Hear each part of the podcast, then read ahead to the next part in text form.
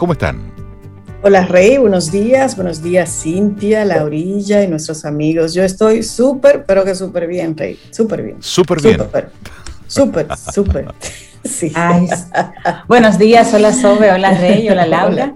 Y buenos días a los amigos Camino al Sol oyentes. Qué felicidad, feliz lunes, Día de la Mujer. Ya hablaremos sobre eso, pero qué rico ser mujer, ¿verdad? Y días como hoy celebramos tantas mujeres especiales que han aportado tanto a nuestra sociedad, a nuestro planeta.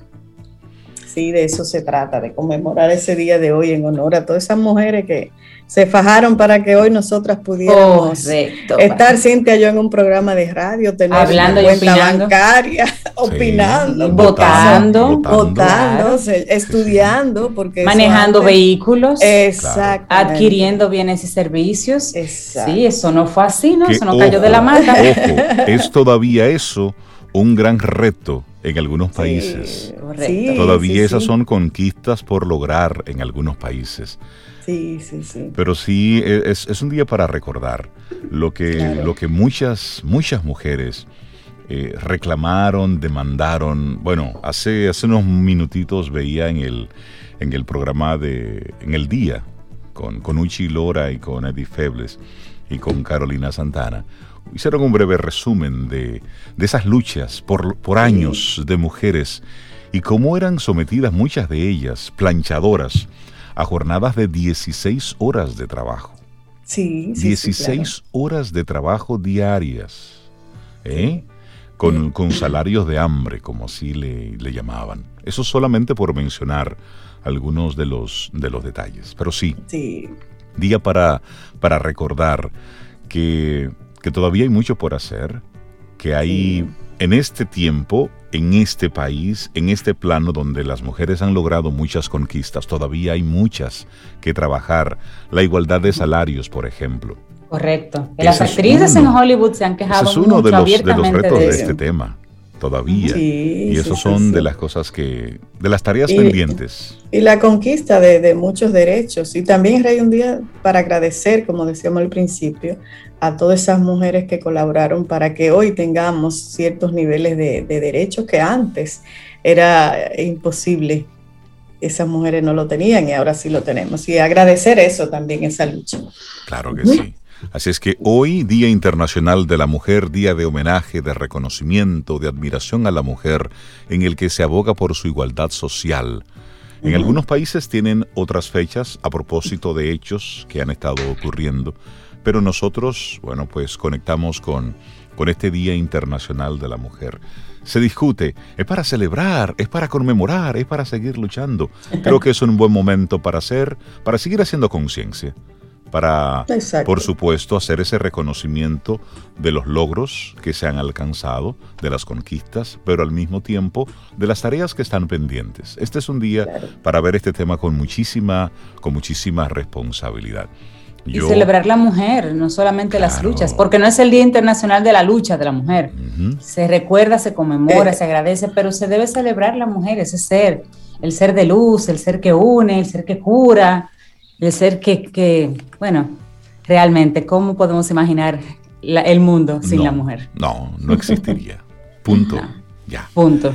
Así que ese reconocimiento, esas mujeres potentes, yo reconozco a las mujeres potentes de mi familia, a las mujeres potentes con las que comparto, reconozco a Cintia Ortiz, una mujer fajada y potente, a mi hija que está dándole el todo por el todo, reconozco a Sobeida, que es una mujer potentísima y que es brillante, reconozco a mi madre, a mis hermanas, mujeres fajadoras, reconozco a mis abuelas, eh, bueno, a las mujeres que han estado ahí, a las amigas, amigas, amigas, amigas, poderosas que tú tienes. Locutoras también en nuestro ámbito. Sí, mujeres potentes, poderosísimas. La vida. Bajada, sí. Sí, y eso es un, un reconocimiento que debemos hacer. Así es que estaremos hablando un poquitito más adelante sobre esto. Y, también tenemos motivos para celebrar nosotros aquí en Camino al Sol. Mira, café, salud. Salud. Felicitaciones, Reinaldo. Felicitaciones, Cintia, Laurita y todo el y Sobeida. cerca. de Camino al Sol. Y a todos los colaboradores de Camino al Sol. Queremos hoy, hoy felicitarnos y sí, celebrar el, el, reconocimiento que ayer en los premios Gardo, que son los premios de la radio dominicana, en su segunda edición, le hacen a Camino al Sol, en el cual nos reconocen como productores de programa de variedades. Así es que nosotros los recibimos, pero los productores de Camino al Sol, bueno, Laura Sofía Encarnación es nuestra productora oficial, pero también todos los eh, Camino al Sol oyentes que están ahí pendientes de cada cosa son coproductores. Nueve años produciendo. Nueve años produciendo. Así es. Eso es, eso es. Y también a cada uno de los colaboradores de Camino al Sol que han estado ahí. Eh, nuestro agradecimiento y también felicitar en todo esto a Edward Santana, director de estación 97.7 FM, y también a Karina Ciprián, que es esa voz preciosa que acompaña cada una de las canciones en estación, pero que también junto con Edward hacen lo posible. Solidarios. Porque, esté, porque esté camino al sol al aire. Así es que un gran abrazo. Y con él, bueno, también a Ingrid, nuestra, nuestra vendedora que está ahí también fajada, potente. Es decir, a todos aquellos que hacen posible Camino al Sol. Y es una buena forma de nosotros ir celebrando nuestro noveno aniversario. Se dice rápido. A la vuelta de la esquina. Pero tenemos ya en esto nueve años, con un programa que madrugando. nos habían dado un ultimátum. Ustedes no pasan de seis meses. Esos contenidos culturales así. Eh, soñadores Soñadores, tan románticos. A la gente en la mañana lo que le gusta es la política. Bueno, pues qué bueno, saber y los chismes. Que tú, Camino al Sol oyente, estás ahí y que estabas abierto a otro tipo de contenido. Muchísimas gracias por ello. Y también felicitar, Sobe, a Cintia Ortiz, que ganó como, como animadora, conductora. Me dicen que gané, dicen que gané algo por ahí. Un reto, un... Lo recibo con muchísima humildad porque realmente cada persona que abre un micrófono en este país, y más en el último año, que es el reconocimiento de Gardo, lo hizo con un propósito superior al, al tradicional. Ese, ese, ese compromiso adicional que se dio en la radio para unir, para comunicar, para informar, para entretener, todavía con una milla extra. Es decir, que reconozco a cada, a cada persona que trabajó durante todo el 2020 como animadora, animadora, o sea, los hombres y las mujeres, y, y recibo este premio compartido con Sobeida con muchísimo cariño. Así que muchísimas gracias. Y felicitar a Reinaldo también, que fue reconocido como conductor en Raíces, del programa que él hace de música clásica en Raíces. O sea, que es celebración total aquí en Camino al Sol. Estamos muy contentos. A propósito de lo que uno dice por la radio, a propósito de los Caminos Sol oyentes, yo quiero saludar así con, con cariño Alicet Evangelista. Ella es Camino Solo Oyente. Sí. Y me la encontré tempranito en el mirador. Y entonces ella me reconoce y va y me saluda y dijo cosas tan lindas del programa y, de mí que de verdad uno se siente como wow. Pero Alicet Evangelista es Camino Solo Oyente vieja. O sea, no es que ella es vieja, sino que tiene mucho tiempo con nosotros. ¿Sabe qué me dice? Algo que me sorprendió. Estaba mi hermana y me miró así. ¿Tú ves? Que yo le inspiro a correr Ajá. Yo, sí. Pero qué bueno, qué, bueno. Y eso dijo ella, o sea, el hecho de, estar en un micrófono, ustedes no saben a quién llega y cómo lo impactan. Y esa es una gran responsabilidad. Qué bien. De verdad que muchísimas gracias, muchísimas gracias por ello. Y yo quiero, eh, eh, a propósito de ese reconocimiento de del programa La Música de Nuestras Tardes que realizo en Raíces por hace más de, ya hasta pierdo la cuenta, tantos años. ¿Cuántos años también? Pero van, van como siete u ocho ya. ¡Wow! Tiempo pasa rápido. Tanto. Sí, eh, ese yo lo quiero, yo lo quiero compartir con, con Evelyn, con Evelyn del Carmen que también es mi compañera en, Raíces y que realiza un trabajo espectacular y estaba también nominada. Así que yo quiero que Evelyn con, con este reconocimiento también se sienta, eh, se sienta reconocida y que sea como de ella. Y también eh, a don Rodolfo Espinal, que también, bueno, fue la persona que, que me invitó a participar de, de, Raíces, don Rodolfo, y que también él realiza los programas de la mañana. Así es que esto y yo lo comparto así con, con don Rodolfo, lo comparto con, con Evelyn. Con Evelyn. Y por supuesto con, con todo el equipo de trabajo de Raíces. Y qué bueno ver que se reconoce este tipo de trabajo que nosotros realizamos, que no está vinculado con lo popular, con lo que con lo que conecta con mucha masa, sino que tiene, tiene un fin específico que va más orientado hacia, hacia la educación, hacia lo cultural. Y qué bueno que se abre un espacio para eso. Así es que eh, es, es un día de muchísima, de muchísima alegría, de verdad que sí. Y así entonces nosotros arrancamos nuestro programa Camino al Sol. Nuestro tema para hoy, podemos avanzar sin lastimar a los demás. Ese es el tema que queremos proponerte para hoy. Podemos avanzar sin lastimar a los demás. Y eso viene conectado con una actitud camino al sol. Claro que sí. Suma, suma, siempre que seas suma. Donde estés, suma. Suma. Iniciamos Camino, al sol. Estás escuchando Camino al sol.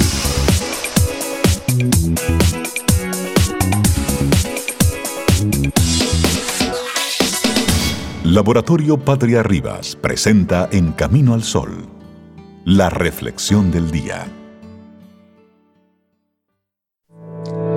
Tiene el derecho a criticar quien tiene un corazón para ayudar. Abraham Lincoln. Conectamos a través de estación 97.7 FM y también a través de caminoalsol.do. Y sí, hoy estamos muy, muy, muy, muy, muy contentos Siempre estamos contentos, siempre estamos con, con mucho ánimo y con buena vibra. Pero sí, hoy estamos en, en, gozo y en celebración aquí en Camino al Sol. Y queremos Más contento que cualquier día. Sí, sí, sí, sí, sí. Mira, que es, mucho, es, mucho, decir. Mira, y agradecer todos los mensajes de felicitaciones que estamos recibiendo por Ay, las diferentes sí. vías. Muchísimas, muchísimas gracias. De verdad que sí, lo, lo recibimos.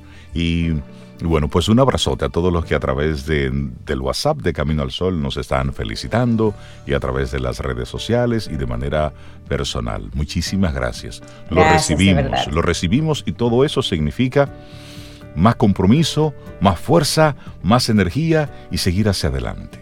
Claro, que ellos mismos han contribuido a que ese reconocimiento no solamente sea de nosotros, sino de ustedes también. Así por que gracias por celebrarlo con claro, nosotros. Es de así. nosotros, así mismo. Como dicen algunos caminos al sol oyente, nuestro programa, Exacto. eso, nuestro programa, ya, esto es suyo. Nuestro programa. Si quieres ser grande, no pises a los demás. Esta es nuestra reflexión para hoy.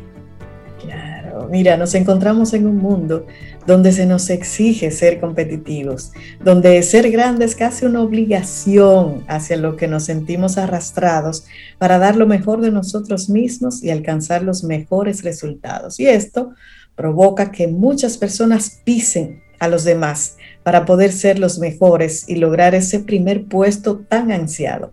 Pero pisar no es lícito y tiene sus consecuencias. Como ya bien decía Lily Tomlin, el problema de ascender pisando a los demás es que aunque subas, wow, no aumenta tu estatura. Hmm. Por mucho que te esfuerces, tu éxito será tan solo aparente.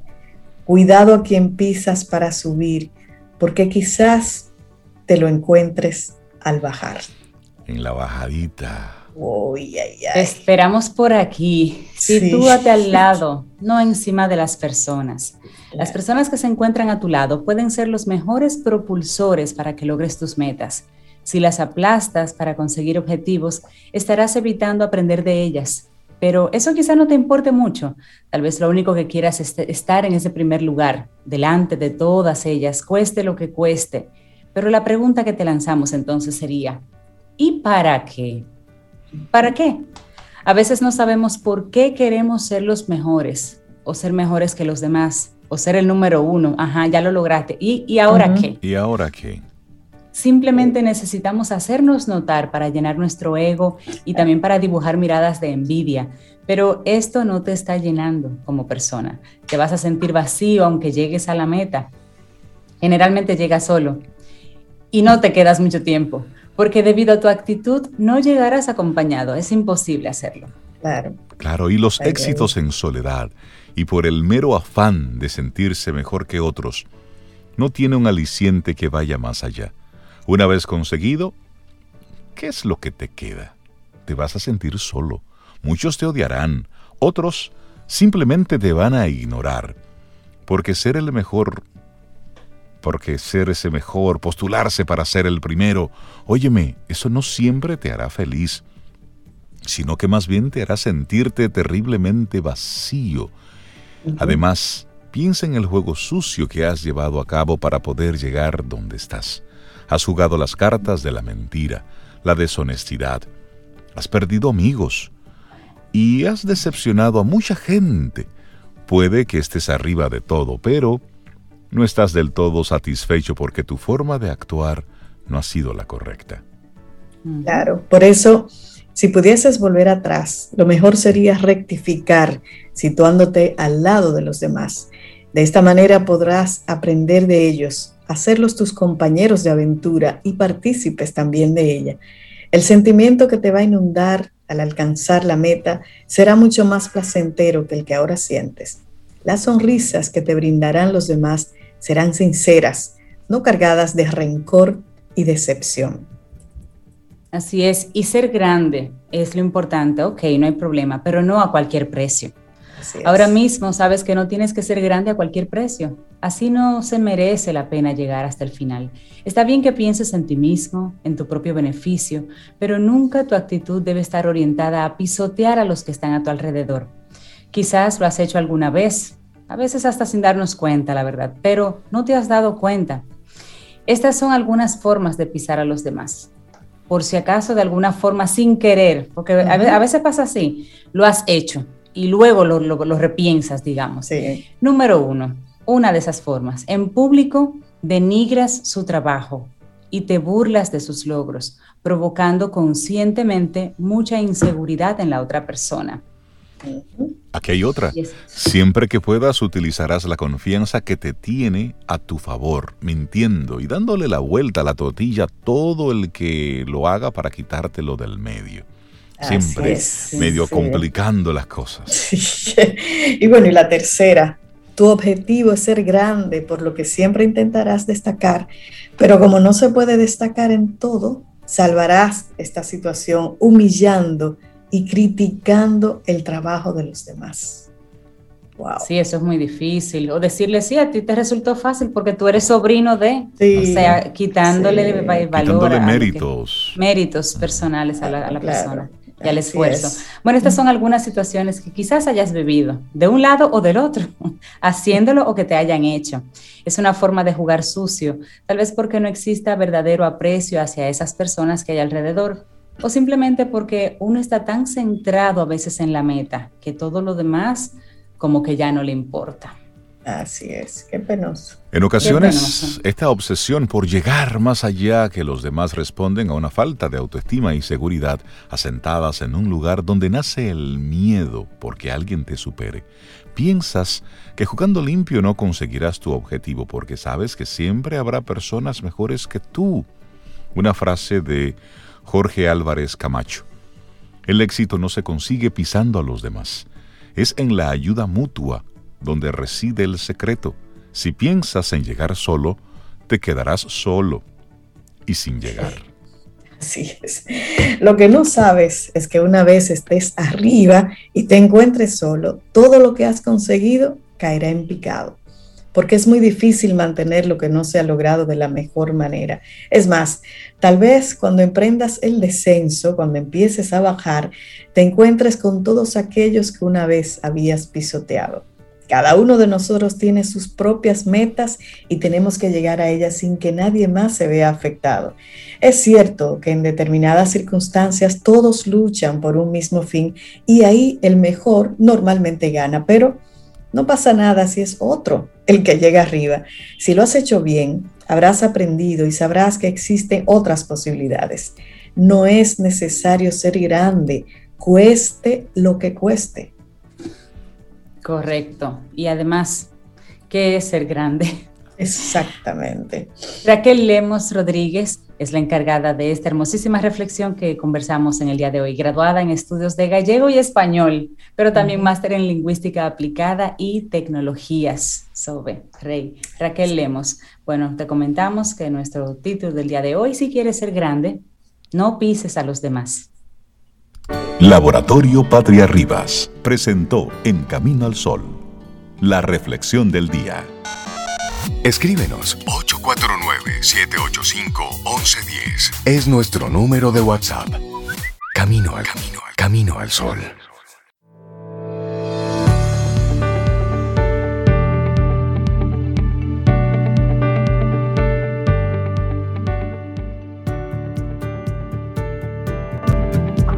Y decía Alejandro Magno, tras la conducta de cada uno depende el destino de todos. Ah, la conducta, la conducta. Seguimos avanzando en este Camino al Sol. Un abrazote a todos los que conectan con nosotros a través de caminoalsol.do y también a través de estación 97.7 FM. Y directamente desde la hermana República de Santiago, conectamos con Paulo Herrera Maluf para que hablemos de bienestar, sostenibilidad y sobre todo que pongamos los pies descalzos sobre la tierra prieta de esta tierra. Y no es una redundancia. Paulo Herrera Maluf, buenos días, ¿cómo estás? Buenos días, buenos días. Aclarar que ciertamente provengo del sitio, pero ahora mismo estoy aquí en la ciudad capital en la capital. La capital está. Este año, este año van a ser la edad de Cristo, 33 años que hice ese, ese periplo de 150 kilómetros. Que viniste de, de, de Isibao para la Pero eso, capital. pero eso fue ayer, Paulo. 150 kilómetros y un mundo de distancia. que Yo digo que son mundos paralelos. Ah, pues entonces yo, yo tengo más tiempo que tú en la capital. Que. Eso es a- hasta un idioma diferente. No, yo digo que hay una Yo estaba ventana. aprendiéndolo. No sé si es en la cumbre que está o, o- en donde están los jarrotas. Ajá. Mira, Tú, tú cruzas y, y, y la cosa cambia. imagínate, yo pulpería y aquí di que colmado. Y yo, ¿qué es eso? Pulpería, llave. ¿Sabes lo que es llave? Sí, La pluma. La, La pluma. pluma. Sí, pero yo lo aprendí de mala forma. Cuando estoy ahí tratando los primeros días con mi suegra, con mi, bueno, no era mi suegra, era la mamá de mi novio, y me dice, mira, eh, hazme el favor, lléname esa, eh, vamos a una comidita ahí, que llevas una comidita, hazme el favor, lléname esa, esa terina. Esa, esa paila. con ajá. agua de la, de la, con agua de la pluma, De la terina pluma. y pluma. Yo estaba, ya tú sabes, yo, ok, yo me imagino que para echarle agua es algo, ¿verdad? Ok, con una ollita y ahí la pegué, pero yo duré mucho rato buscando la pluma. Yo, doña, mire, eh, discúlpeme, pero, pero ¿cómo así? Ay, es verdad, esto es capitaleño. Así me dijo ella. Claro. El- el- la llave, la llave, mija, la llave. Y yo, ah, ah, ah, doña, sí, gracias. Es buena, sí. Y son, y son 150 kilómetros. Solamente, ¿eh? eso está ahí.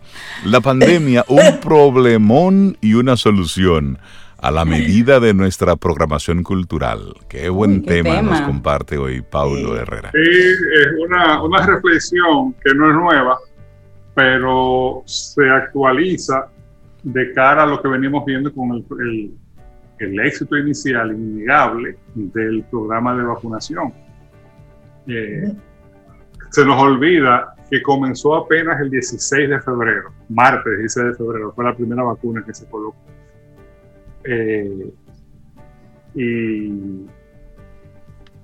bueno, primero quiero comenzar diciendo y aclarando que en ningún modo esta reflexión que voy a hacer desmerita el gran esfuerzo, eh, el sobreesfuerzo realmente que se viene haciendo eh, para que ese programa de vacunación funcione. De hecho, aquí en la universidad, en la Pucamaima, tanto en el campus de Santo Domingo como en el campus de Santiago, al igual que otras universidades y ya se integran escuelas y demás, tenemos sendos centros de vacunación y hemos visto cómo ha ido evolucionando la organización, la logística, siempre para mejor. Pero comenzó, eh, hay hay que decirlo, y también, y por eso digo que es una crisis a la medida, o un problemón a la medida de nuestra programación cultural, comenzó sin mapa Es más, comenzó sin trillo, comenzó a campo traviesa porque sencillamente no hay un mapa. No hay un mapa de cómo, cómo se vacunan en, en, muy poco tiempo, eh, una vacunación masiva a la totalidad o a la casi totalidad de una población de un país.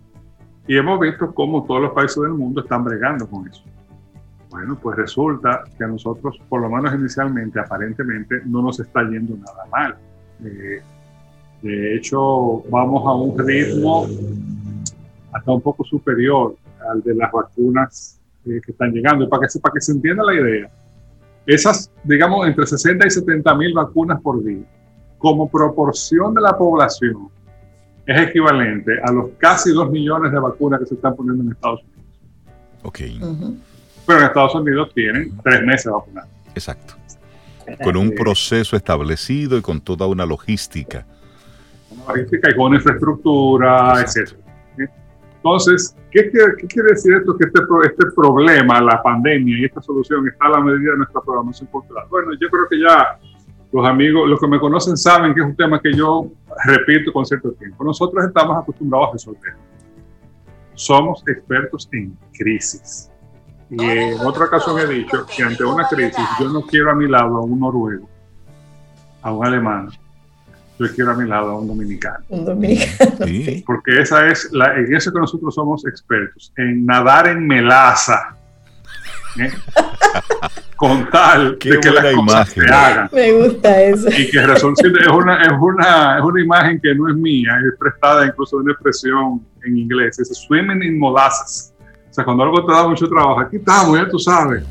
Esa es nuestra cotidianidad. ¿Eh? y de hecho es nuestro punto fuerte que lo que es de lamentar es que hasta prueba en contrario es uno de nuestros pocos puntos fuertes como sociedad. O tenemos otros, somos una sociedad muy solidaria, eh, que, se pone de manifiesto ahora, eh, por ejemplo, con el tema de los envejecientes, como hay toda una disposición a ayudar, a, a que lleguen, etc. Pero ese punto fuerte de nuestra programación cultural que otras veces he dicho nos sacó de la pobreza y nos llevó a la renta media, somos un país de renta media, pero no es, y además es bienvenido en esta coyuntura. Qué bueno que tenemos esa programación cultural frente a esta situación. ¿Por qué no? Porque no hay, nosotros estamos acostumbrados a vivir sin trillos. ¿eh? ¿Cuántas personas salen de su casa cada día a buscársela sin saber cómo se la van a Y cuando dices buscársela, es literalmente. Literalmente. Es decir, qué sucede hoy. Tiene que suceder algo para yo poner comida en mi, o, para yo mañana, si no hoy, tal vez hoy mismo, poner comida en mi paila. Como decimos. Pues ser, ese, ese otro, otro ser un, paila, ser un, un echadía, como dice. Es decir, un, un chiripero. Y, y, si no el mismo día, en la misma semana, el mismo mes. Exacto. En lo que es el mismo mes, eso para nosotros es lo más natural del mundo. O sea, eso, eso es decir, mira, yo trabajo, yo vivo cada mes de lo que yo trabajo y vivo en la cuerda floja y ya entramos en los temas de, de, bienestar y estoy acostumbrado a eso. Exacto. Eso nos, nos es, un, es una realidad que tiene su parte eh, conveniente, digamos, porque realmente tenemos una resiliencia extraordinaria y una capacidad para trabajar y sobre trabajar extraordinaria. Pero al mismo tiempo estamos, yo diría que insensibilizados a esa realidad y lo vemos como algo normal. De la misma manera que vemos como algo normal que que las cosas se hacen como se está atendiendo lo de la vacuna. No, lo de la vacuna se está atendiendo porque, así porque no hay mapa. Y no lo hay aquí ni en ningún, lado, en ningún lugar del mundo. todos estamos experimentando, todos estamos viendo cómo buscarle la vuelta a todo esto. Claro, y ese tema de prueba-error, prueba-error, prueba-error, no hay otra forma de hacerlo, porque no hay una, no hay una experiencia. una experiencia previa, claro. Previa en todo No hay referencias. Y qué bueno, vuelvo y digo, porque esto es un muy buen momento para decirlo, que es un ambiente, un ecosistema en el que nosotros como cultura nos sentimos cómodos. No solamente nos sentimos cómodos, florecemos en eso. Me queda un punto de preocupación de que ojalá primero que siga teniendo éxito, que, que siga bien y termine bien por el bien de todos, pero también que eso no, no se convierta en una validación de que así que se hacen las cosas. Exacto. Vuelvo y repito, se están, se están haciendo así y qué bueno que se están haciendo porque no hay, yo no veo otra manera de hacerlo. Que venga a decirme, no, porque debería planificarse mejor. Mi hermano, vaya ya a ver si a ver cómo te lo haría. Sí. ¿Eh? Porque realmente no eh, hay una cantidad tremenda de imprevistos y de nuevo, prueba-error y es un prueba-error que ha demostrado tener una curva de aprendizaje bastante rápida porque hemos visto día a día cómo se ha ido acomodando, cómo se ha ido reorganizando todo el tema de la Habrá que ver cuando lleguen un millón de vacunas juntos, ahí habrá otra, otra curva de aprendizaje que habrá que verla, pero ahí llegaremos. Le decía, mi punto de preocupación es que no concluyamos, ah, mira, si nos ha ido bien. No, no, no, no, no. Eso está bien para la crisis, pero hay que saber gestionar incluso la crisis. Ojo, porque cuando yo digo que nosotros somos expertos en crisis, yo eh, tengo que hacer una, una, aclaración ahí. Nosotros no somos, somos expertos en resolver ante la crisis pero no somos expertos en gestionar la crisis. Y ahí es bueno apuntar lo siguiente, Paulo. Es, es bueno hacer aquí un, un, pequeño paréntesis. Cuando tú resuelves, tú estás gestionando algo rápido para salir del apuro, pero una vez tú sientes que ya llega un poco la calma, pues tú sueltas el control. que eso es precisamente a lo que nosotros eh, debemos ponerle ojo. Ahora va todo bien, va funcionando. Entonces, no podemos soltar. No, no, no, no, bueno, eh, ahí va, de nuevo. Y una hipótesis que aguanta discusión, desde luego, yo pienso que eh, lo, que ha pasado en este último año, y ya es un año, en el caso dominicano vamos, vamos próximo a un año, yo recuerdo que el primer día que cerramos aquí en la universidad fue el 19 de marzo, el día que, se, que, que empezó el cierre. Y el 19 y el 20 ya estábamos completamente cerrados vamos a tener un año. En otros países comenzó antes. Eh, si algo eh, aprendimos, ay Dios, se me fue el hilo, señores, se vale. Sí, por supuesto, pero más que válido, además se te pegó a ti. Sí, el lunes. Pero tú hablabas de, precisamente de cómo nosotros resolvemos en el momento, pero no, no creamos como una especie de aprendizaje para, para volver a, a tener como un, una forma, digamos, para futuras situaciones, sino que nosotros, como sabemos que resolvemos, nos, nos parqueamos ahí, nos acomodamos. ahí. Y de nuevo, vuelvo y le digo, en esta, en esta ocasión, qué bueno, pero que no se nos olvide, es sumamente importante identificar los puntos ciegos, que todos los tenemos. Y tú dirás, pero mira, ¿qué es perogrullada? Si, si yo identifico un punto ciego, deja de ser punto ciego. ¿Eh? No necesariamente. Eh, saber que tienes un punto ciego eh, eh, ayuda bastante, aunque lo sigas teniendo. Y en este caso es sumamente importante, y esto, esto aplica para todo, en la vida, en la gestión, aplica también para un gobierno nuevo, eh, de, gente, de mucha gente que está en muchas instituciones, en la mayoría de los casos con muy buena intención, transitando su propia curva de aprendizaje. O sea, por ejemplo, una persona que llegue a una, a una dirección de un departamento o a un ministerio, como ministro, viceministro, necesita esa curva de aprendizaje. No es verdad que llega sabiendo. Y esa curva de aprendizaje puede tomar un año, un año y pico incluso. Es sumamente importante que no se olviden de tratar de, vamos a ponerlo de esta manera, tratar de saber lo que no saben. Repito eso porque parece un juego de palabras, pero no es un juego de palabras. Tratar de saber lo que no saben. Así como Sócrates, y no me refiero a Sócrates McKinney, sino el doctor Sócrates Mañón, un saludo donde quiera que tú está, en su casa seguramente ahora. Eh, me refiero a Sócrates el original, el que dijo aquella famosa frase, solo sé que no sé nada. ¿Eh? Es sumamente importante reconocer lo que no se sabe. ¿eh? Y reconocer lo que no se sabe frente a una crisis es sumamente importante. Eh, eh, sí, prueba error, prueba error, prueba error, pero también tiene que, tener ese punto de cautela para saber de nuevo lo que no se sabe, para tratar de identificar esos, esos puntos ciegos. Y, ciertamente en los temas de gestión. Eh, una de las cosas más peligrosas que puede haber para cualquier persona y las personas que están alrededor de esa persona es una persona que tenga un puesto de dirección, en un puesto de liderazgo, que no sabe lo que no sabe.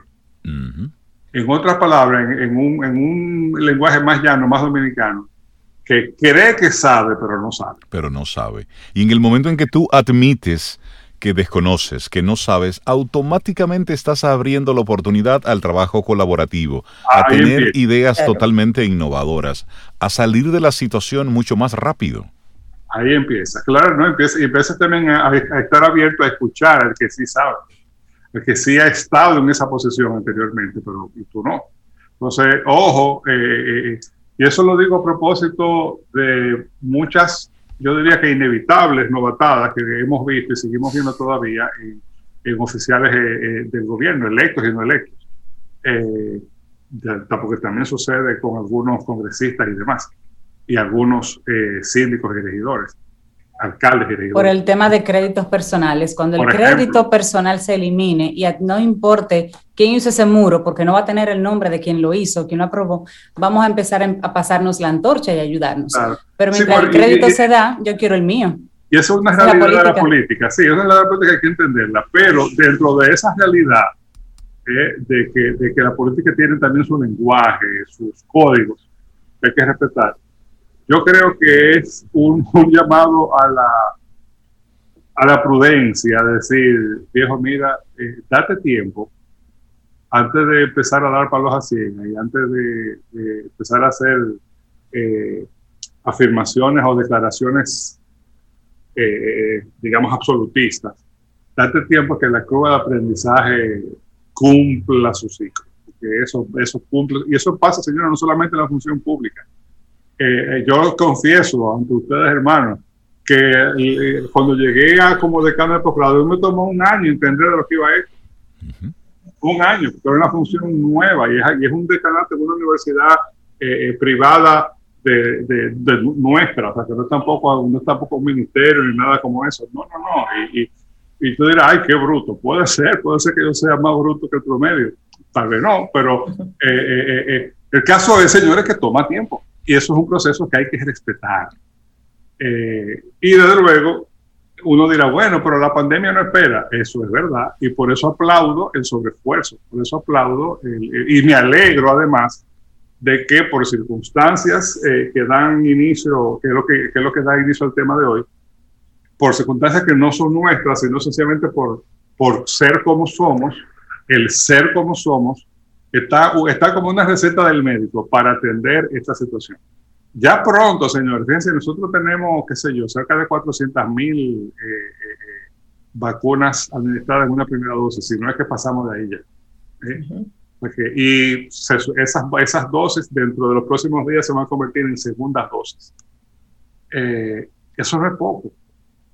Y además va a seguir. pero de nuevo, que no se nos olvide aprender y que no se nos olvide mirar hacia adelante, porque incluso como, voy a decir, vamos a exactamente qué me preocupa. No quisiera yo que personas que están eh, tomando decisiones, porque les toca, les toca tomar decisiones, digo a estos señores desde la más profunda humildad y de la más profunda desde la grada, es verdad, pero con el más auténtico deseo de que las cosas funcionen bien, porque el éxito de quienes nos dirigen en, esta coyuntura particularmente es el éxito de todos. Por supuesto. Así es. No quisiera yo que especialmente, en, digamos que ojalá, vamos a pedirle algo a Papá Dios y a Santículo, la vacunación sigue bien y termina bien. Y digamos que ya si al final del verano la situación es otra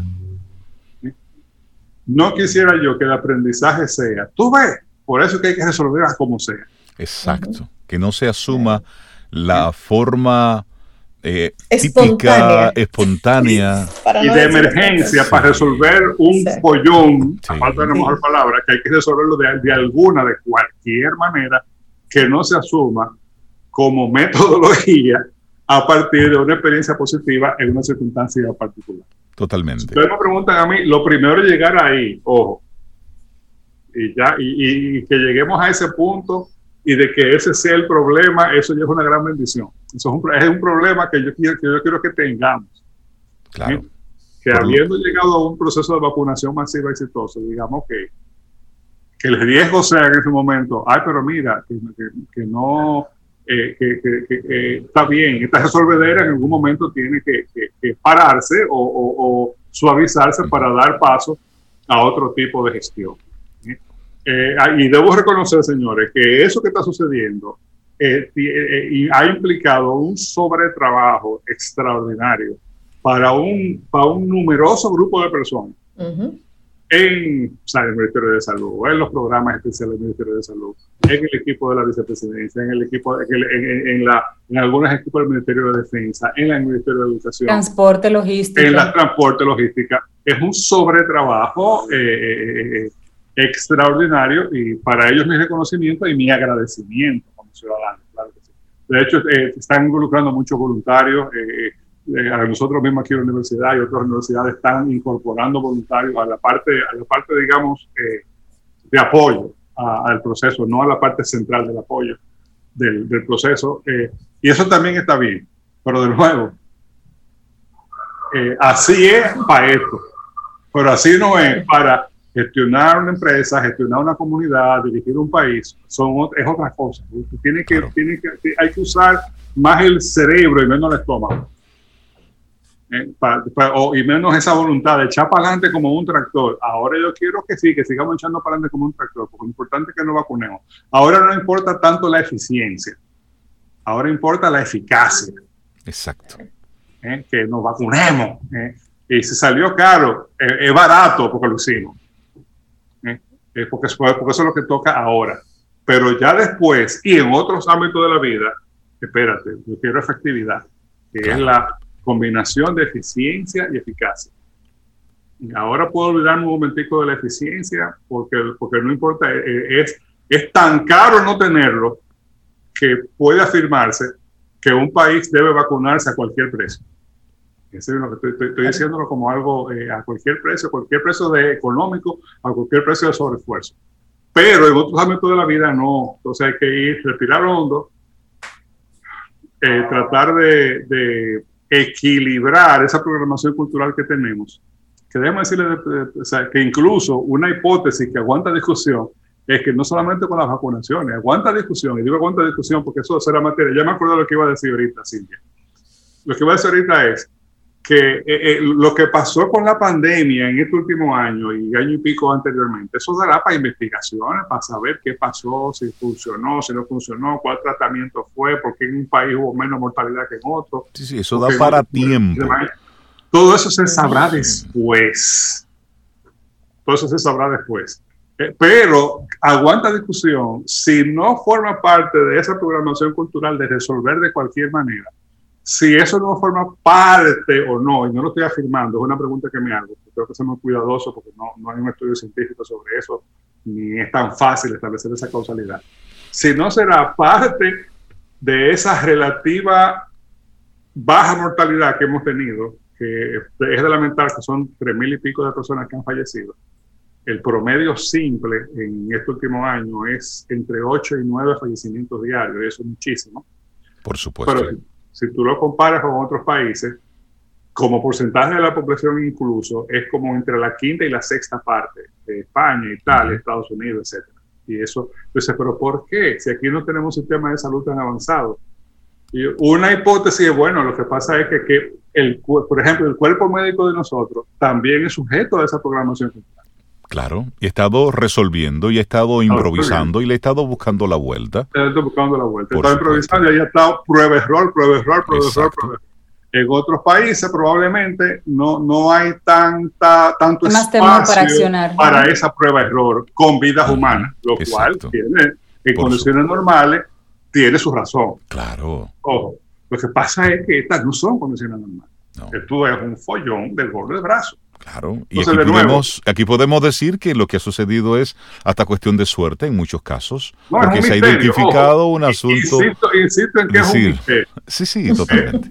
es un misterio, porque incluso dice, no, que la, la, edad, bueno, pero hay, hay países en Centroamérica que tienen no lo sabemos. Una, pirámide parecida a nosotros, el clima, allá hace muchísimo calor también, y, y han tenido un comportamiento completamente diferente. Pero queda eso un poco como observación, o sea, como por eso digo, la pandemia y, la, y el tema de, del problema y la solución, por circunstancias, coinciden, están a la medida de nuestra programación cultural. Eh, Totalmente. Aquí, resolvemos, puede ser lo de, lo de lo de el escudo nacional, que yo a veces digo medio en broma, medio en serio, que Dios patria libertad de arriba, hay que cambiarlo por resuelvo, luego existo. Paulo Herrera Maluf, un problemón y, una solución. la cinta de abajo que dice República Dominicana deberíamos cambiarlo por una doble cinta, ¿eh? porque no cabe una sola que diga, la carga se coteja en el camino.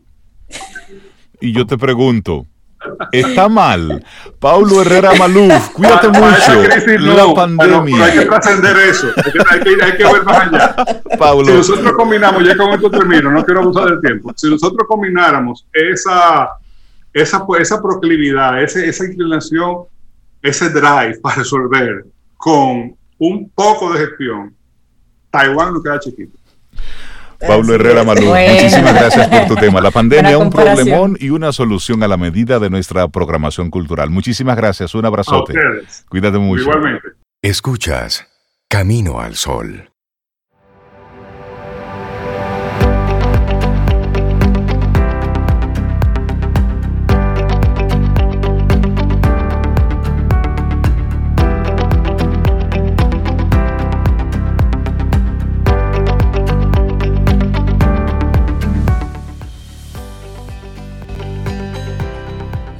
¿Cuál es la esencia de la vida?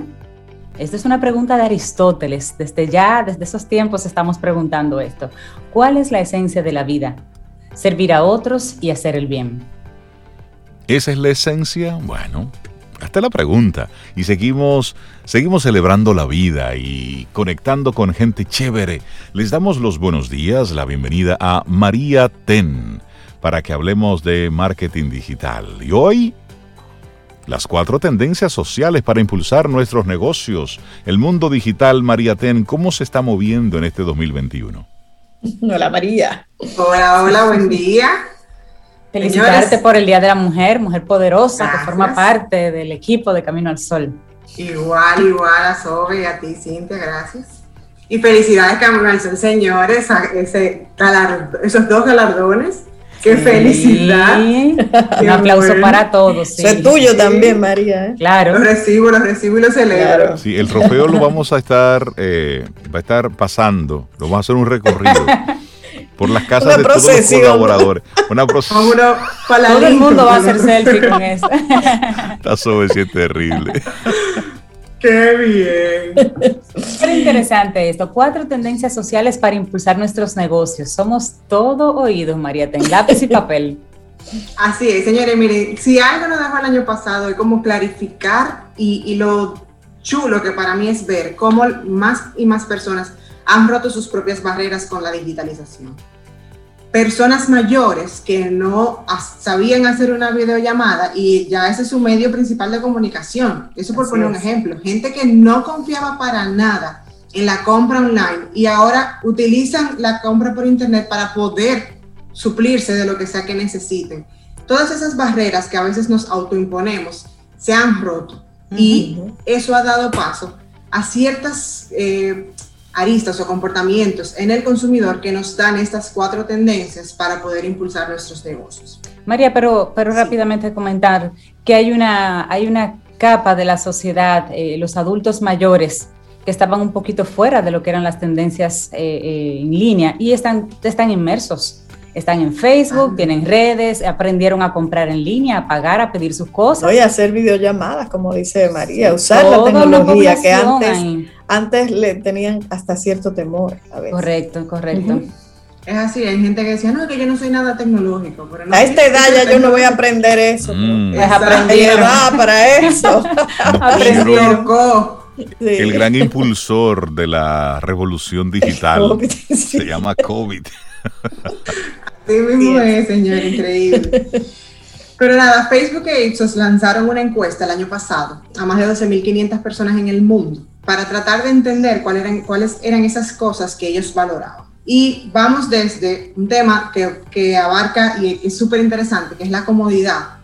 Ya en vez de, de En vez de, de en busca de la felicidad, estamos en busca de la comodidad. Y cuando hablo de comodidad, que esta es la primera tendencia, no me refiero a comodidad de déjame yo sentarme. ser vago. Y no hacer, hacer nada, exactamente. Déjame sentarme a, echarme a dormir y, y vaguear. No es eso. Sino es un tema de efectividad y del uso correcto del tiempo. Entonces, una de las tendencias más marcadas está diciéndonos que el consumidor está valorando muchísimo a las marcas y empresas que les ayuden a eficientizar su tiempo. Y están dispuestos a pagar por eso. O sea que si yo tengo un servicio o una aplicación está diseñada para que el proceso de compra del cliente, no importa lo que sea, sea corto, rápido, eficiente, pues muy probablemente esa persona, esos consumidores me elijan a mí porque le estoy ayudando a ahorrar tiempo para que ellos puedan usar ese tiempo en otra cosa. Y aquí hablamos de eficiencia a nivel de procesos, hablamos en, eficiencia a nivel de la rapidez, velocidad de nuestras webs y de nuestras aplicaciones móviles. Darle al cliente opciones de pago en diferentes plataformas o multidispositivos. Es facilitarle la vida, porque para eso que está el digital. Si yo no tengo que moverme, si yo no tengo que ir a una sucursal, si no tengo que trasladarme a ningún sitio, pues lo lógico es que ese proceso a nivel de digital sea lo más fluido y rápido posible. Y es una tendencia muy, muy marcada. Tengo cifras. 83% de las personas en México, 72% en Estados Unidos, 80% en Brasil, 93% en Filipinas, 70% en Australia, dicen que pagarán más si pueden ahorrar tiempo a la hora de realizar sus compras o sus procesos a nivel digital. Cada vez más el tiempo, lo más preciado. Así mismo es. Así es. Otra tendencia, y esta me gusta mucho, porque es un reto para la mayoría de los negocios, y es la tendencia de la compra en vivo. Sabemos que cuando hablamos de compra online, me voy a una web normalmente, o me voy a Facebook o a Instagram con los marketplaces y veo los productos, que son una foto normalmente planas, y ahí ya yo veo precio, comparo precio, compro. La compra en vivo es una tendencia que se basa en hacer lives, ya sea vía Zoom, vía Instagram, vía cualquier plataforma, y que un vendedor o varios vendedores estén contando la experiencia del producto y mostrándolo en vivo. Eso le da al consumidor una experiencia de inmersión, entonces se sienten mucho más eh, involucrados en el proceso de compra y tienen como un poquito más de confianza de lo que están comprando. Claro, y pueden hacer preguntas y demás en el momento, y lo, como si estuvieran haciendo una compra en vivo. Excelente.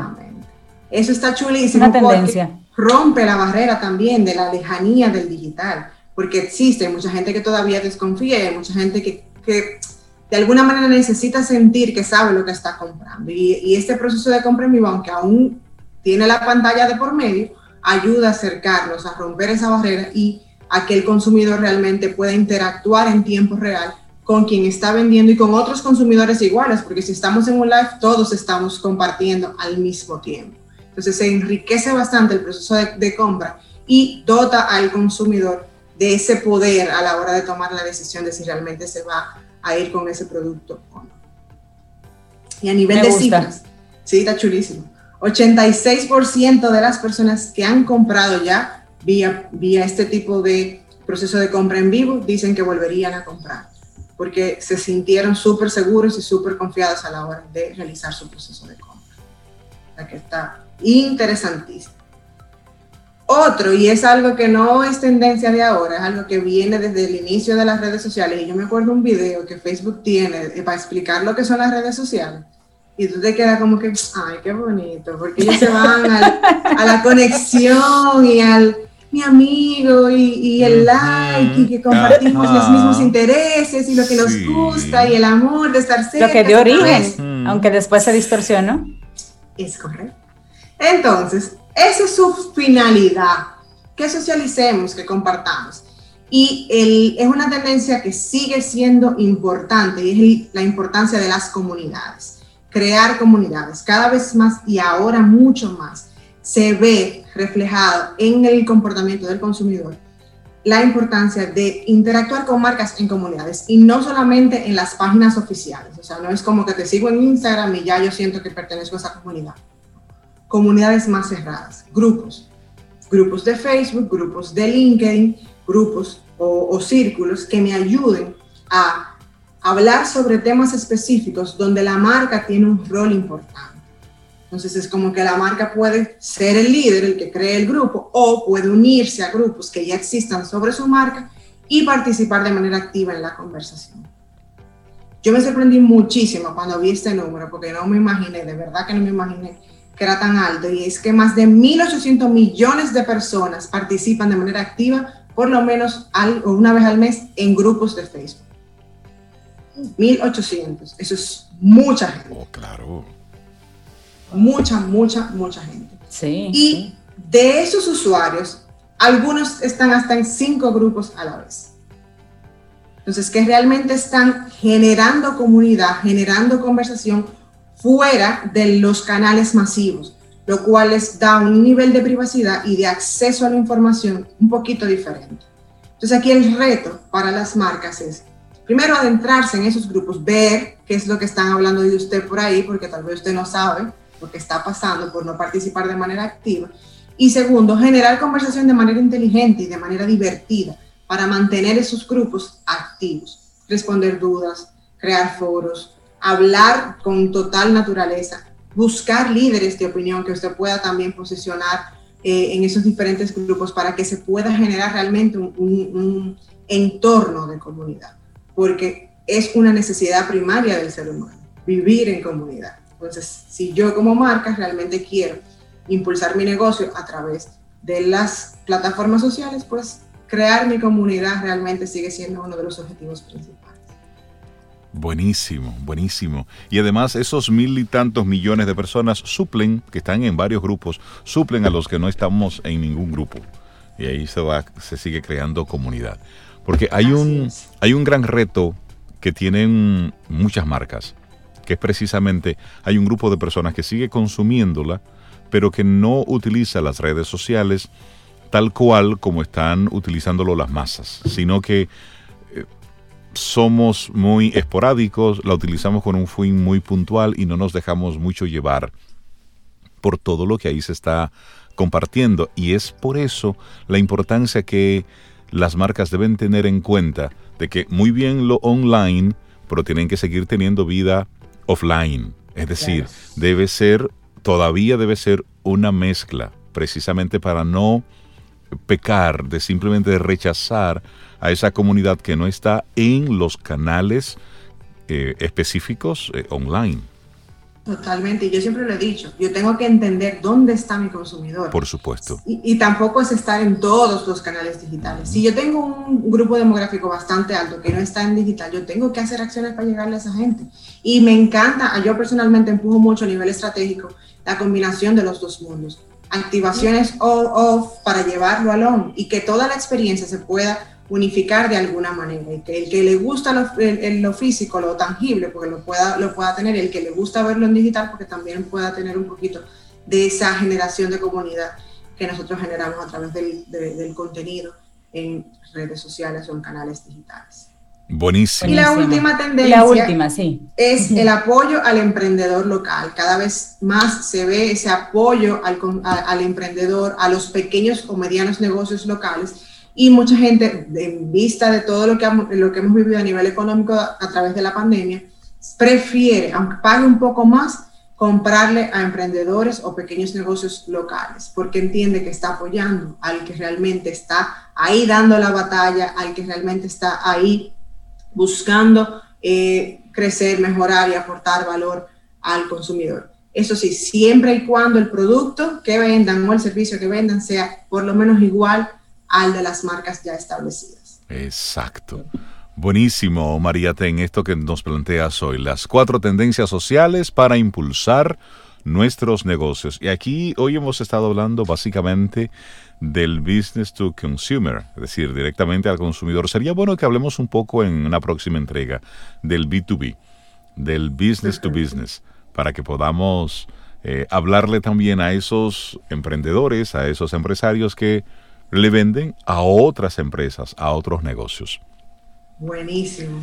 Y tú escribiste un, escribiste un artículo sobre esto, María, ¿cierto? Así es. Y lo tenemos disponible, lo vamos a tener disponible en la página web de Camino al Sol, que es caminoalsol.do. Y también para que quieran conectar, los que quieran conectar contigo a través de tus diferentes redes, María.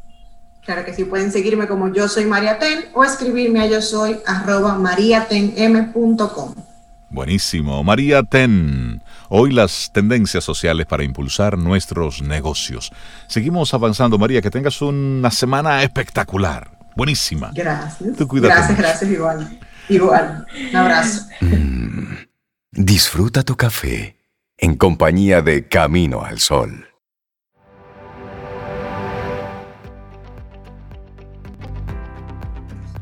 Hemos venido a este mundo como hermanos. Caminemos, pues, dándonos la mano y uno delante de otro. William Shakespeare.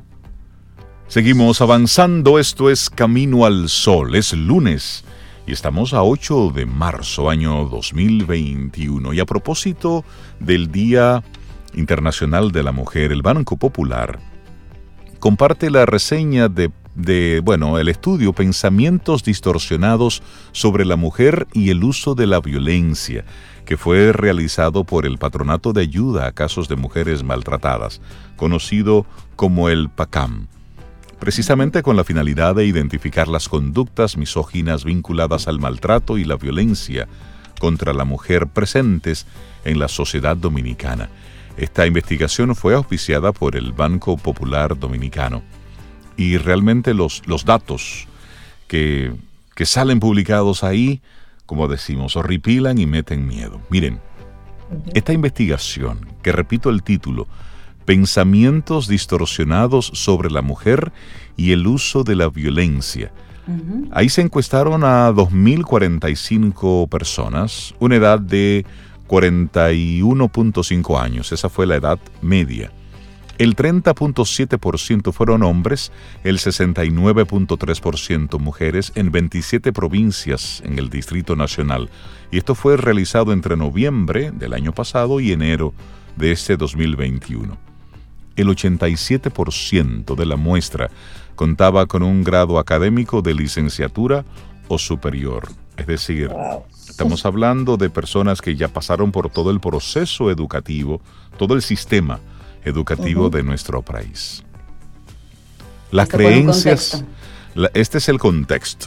Hablemos entonces un poco de las creencias erróneas entre hombres y mujeres. Sobre, tú lo tienes ahí.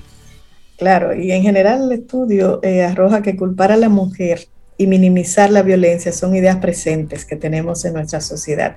Y en eso de las creencias erróneas en hombres y mujeres, el objetivo del estudio era comprobar las distorsiones cognitivas más frecuentes en la forma de pensar de la población. Entre ellas, oigan bien, que las mujeres son inferiores y culpables de padecer violencia la falta de responsabilidad del agresor y otras creencias erróneas sobre los roles sexuales que legitiman la violencia como forma de solucionar los conflictos.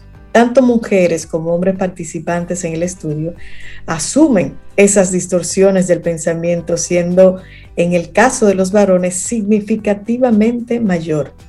No se detectó diferencias estadísticas entre las diferentes regiones del país. Así, el trabajo del PACAN expone que el 10.3% de los encuestados cree que la mujer debe tener la comida a punto cuando el hombre llega a su casa. Ese es el 10.3%. Un 8.5% afirma que cuando un hombre pega a su pareja, o sea, le da golpes a su pareja, ella, la mujer, sabrá por qué. Y en tanto, el 5.6% de los entrevistados dice que el hombre es responsable de la familia y la mujer debe obedecer. Esto es de ahora, señores, de este siglo XXI. Dios mío. ¿Eh? Mujeres como tú, como yo, bueno, que la mujer en sentido general es la, responsable de su maltrato, arroja este estudio. Responsabilizar a la mujer por mantener la convivencia con un hombre violento es de todas las distorsiones la más aceptada. Es como que no, ella tiene la culpa porque ella sigue ahí. ¡Wow! Un 41.8% de las respuestas dice que si la mayoría de las mujeres víctimas de violencia no llaman a la policía, es por querer proteger a sus parejas. 41.8%. Señores, ese es un número importante. Y un 41.4 expresa que si realmente quisieran, las mujeres maltratadas sabrían cómo prevenir nuevos episodios violentos. Oigan esto. O sea, sigue echándole la culpa a la mujer de que esto suceda. Para el 24.3% hay muchas mujeres que provocan deliberadamente a sus parejas para que pierdan el control y las maltraten. Bueno, también se percibe una distorsión con los menores en el hogar, ya que el 31.1% de las ocasiones los encuestados afirmaron que los niños no se dan cuenta del maltrato de sus padres a sus madres, a no ser que sean testigos directos de la violencia. Un 31.1% de los encuestados piensa eso, que los niños no se dan, cuenta. no se dan claro, las madres siempre tratan de proteger a los hijos y no darle esas informaciones y ocultarle los golpes. Correcto. O inventarle algún cuento, siempre protegiendo. Un tropiezo o algo. sí, que me diga una pared, señores, miren. Que, la puerta del closet estaba abierta.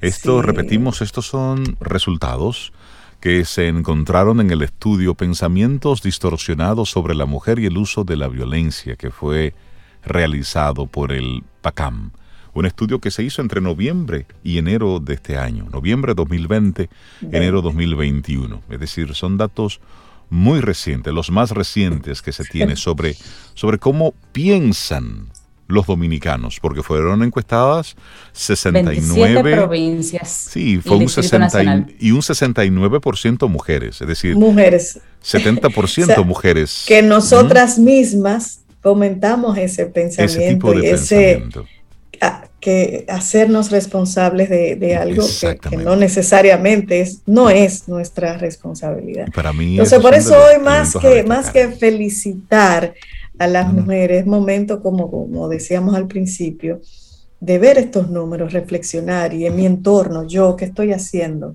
Como mujer, como hombre, compañero, compañera, como hermana, como la comunidad completa, ¿qué estoy haciendo para evitar que estas cosas sucedan? Así es. Bueno, de esto hay que seguir hablando, hay que seguir revisando estos números que sirven para crear conciencia, pero hacer realmente un diagnóstico real de lo que está pasando con el tema de la violencia en nuestra sociedad. Y si se piensa así, ¿cómo creen ustedes que vamos a actuar?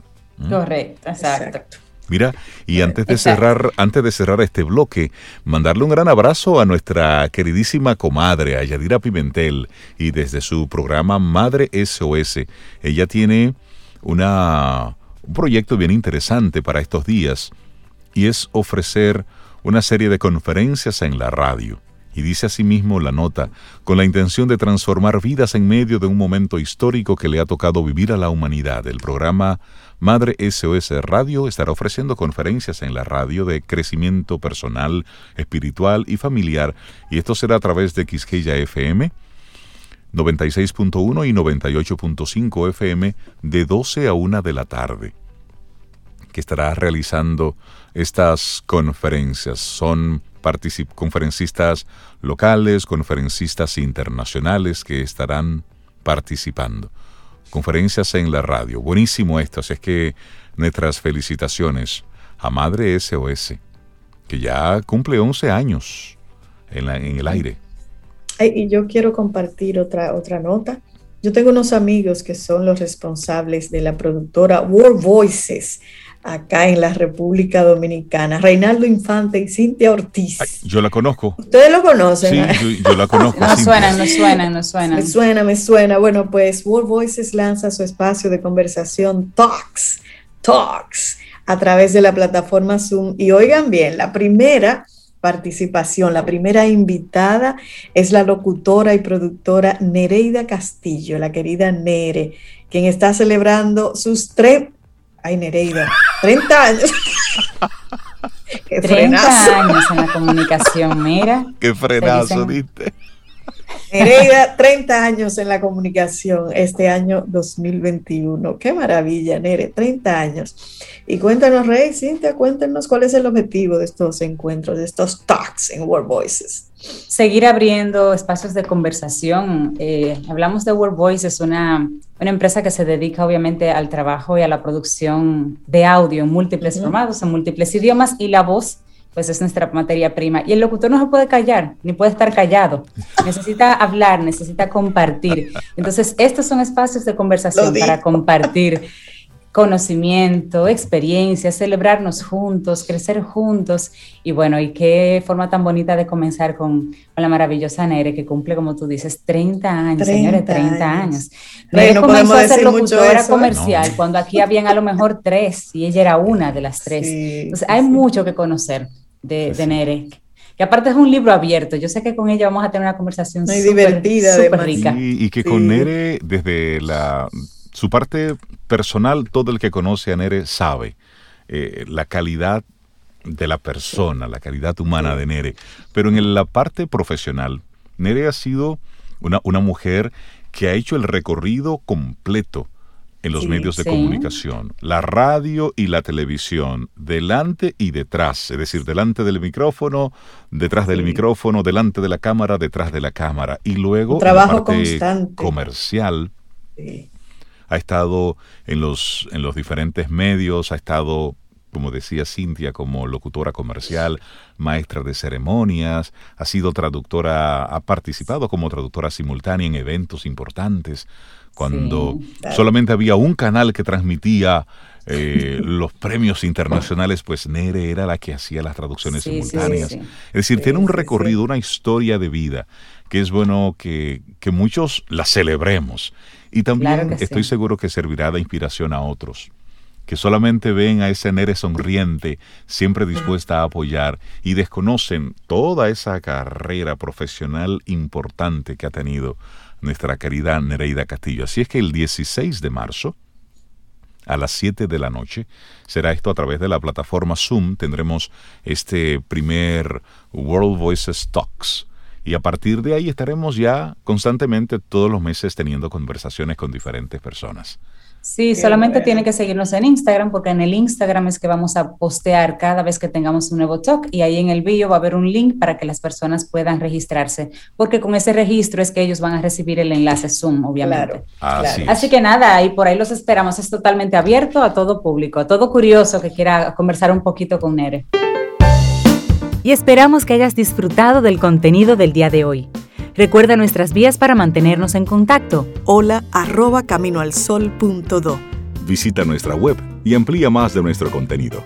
Caminoalsol.do. Hasta, una, próxima, edición. Y pásala bien.